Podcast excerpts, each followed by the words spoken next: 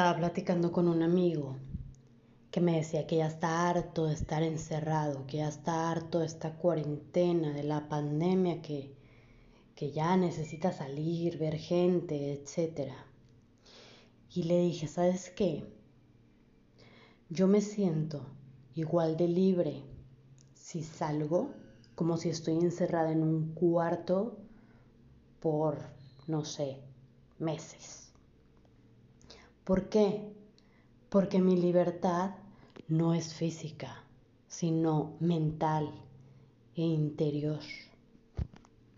Él me preguntó, oye, pues dime tu rutina para yo también hacer lo mismo y poder sentirme en paz y en libertad.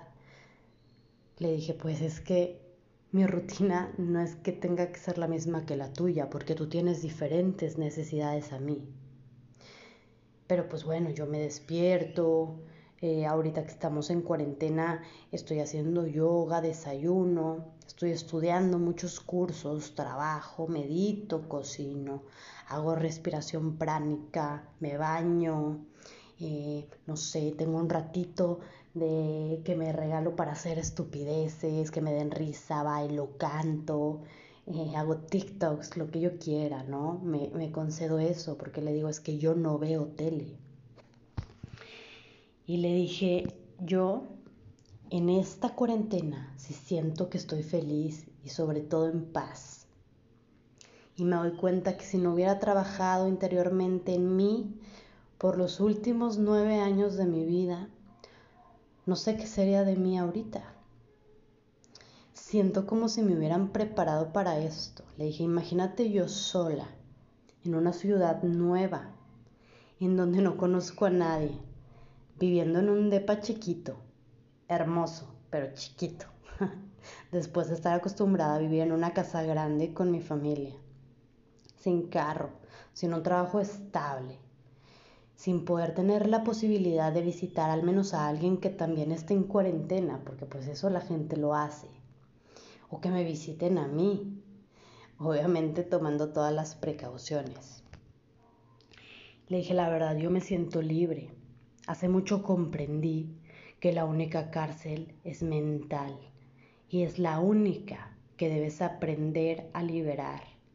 Ni siquiera me preocupa si esto durará todo el año. Yo me siento capacitada para estar conmigo misma, sola, en amor y en paz.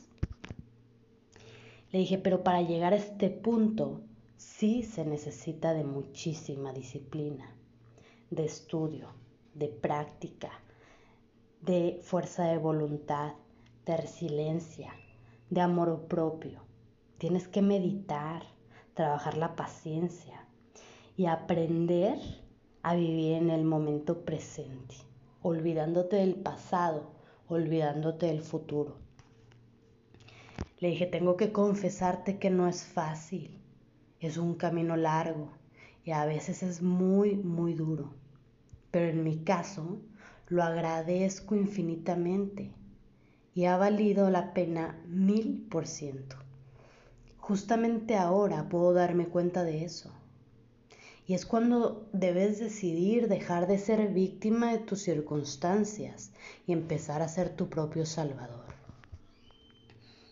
Le dije, es muy poca la gente que conozco que sabe estar sola. Me refiero a realmente sola, por meses, sin hablar absolutamente con nadie físicamente, como yo lo estoy haciendo ahora.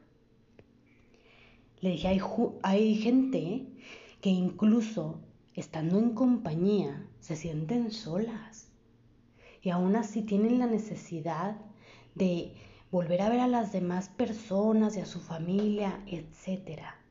No te digo que no quieras, que no tengas estas ganas de ver a tu familia ni a la gente que de verdad quieres, pero no tener la necesidad. Le dije, todo esto se debe a que no saben estar en silencio se la viven poniendo música, prendiendo la tele, escuchando videos, viendo el celular. Se debe a que no saben y no quieren estar en contacto con sus emociones y sentimientos más profundos. La mayoría que provienen desde la infancia, heridas que tenemos desde niños. Pero te voy a decir una cosa, si no aprendes a escuchar tus emociones, ¿cómo pretendes escuchar a tu cuerpo cuando te pida algo? O cuando te dé una señal de que algo no va bien contigo y que necesitas sanarlo. ¿Cómo puedes saber si realmente tienes hambre o si solo estás comiendo porque te han dicho toda tu vida que a las 2 de la tarde es la hora de la comida? ¿Cómo puedes saber si estás comiendo por ansiedad o realmente porque tienes hambre? Yo te invito, quédate en silencio, sin hacer nada, al menos una hora al día. Comienza con 10 minutos, después hazlo 15, 20, ve aumentando el tiempo hasta que llegues a una hora y solo obsérvate. Solo escucha tu ruido interno que va a ser mucho. Los primeros meses te aseguro que te sentirás como en cuarentena y vas a querer salir corriendo. Creerás que no puedes estar en silencio. Te digo por qué. Porque el ego y todos los juicios y heridas que tenemos son extremadamente ruidosos y duelen, duelen mucho. Pero si tienes la fuerza de voluntad de gobernarte a ti mismo y de permanecer una hora en silencio, sin hacer absolutamente nada, tan solo escuchando tu respiración, haciéndote consciente de ella, haciéndote consciente que estás vivo, agradeciendo, tratando de sentir los latidos de tu corazón, cómo la sangre corre por tus venas tratando de sentir qué partes de tu cuerpo físico duelen. Y por qué, pregúntales por qué dueles, qué conflicto tienes, cómo puedo ayudarte. Tu cuerpo te contesta, de verdad te contesta, aunque ahorita pienses que estoy loca. Tú puedes experimentarlo y puedes sanarte. Solamente teniendo la fuerza de voluntad de gobernarte poco a poco todo ese ruido interno se irá y solo quedará paz y amor propio. Y entonces podrás encontrar soluciones y sanación interior y exterior. Y dentro de este silencio también te invito a que perdones, a que sueltes, pero sabes que sobre todo a que te perdones por todos los juicios que te haces durante el día, por todo lo que te dices que te hiere, que te daña, tal vez inconscientemente, pero lo vas a manifestar de una manera física. No estás en cuarentena. Date cuenta que esto es un condicionamiento social que nos han dicho. Tu libertad la tienes dentro no es parte de las circunstancias externas. Tampoco estás enfrentando una pandemia. Ni el gobierno, ni los políticos, nadie te puede dañar si tú no les das ese permiso. Si tu paz interna se mantiene viva en ti. Date cuenta, despierta. Ya es hora.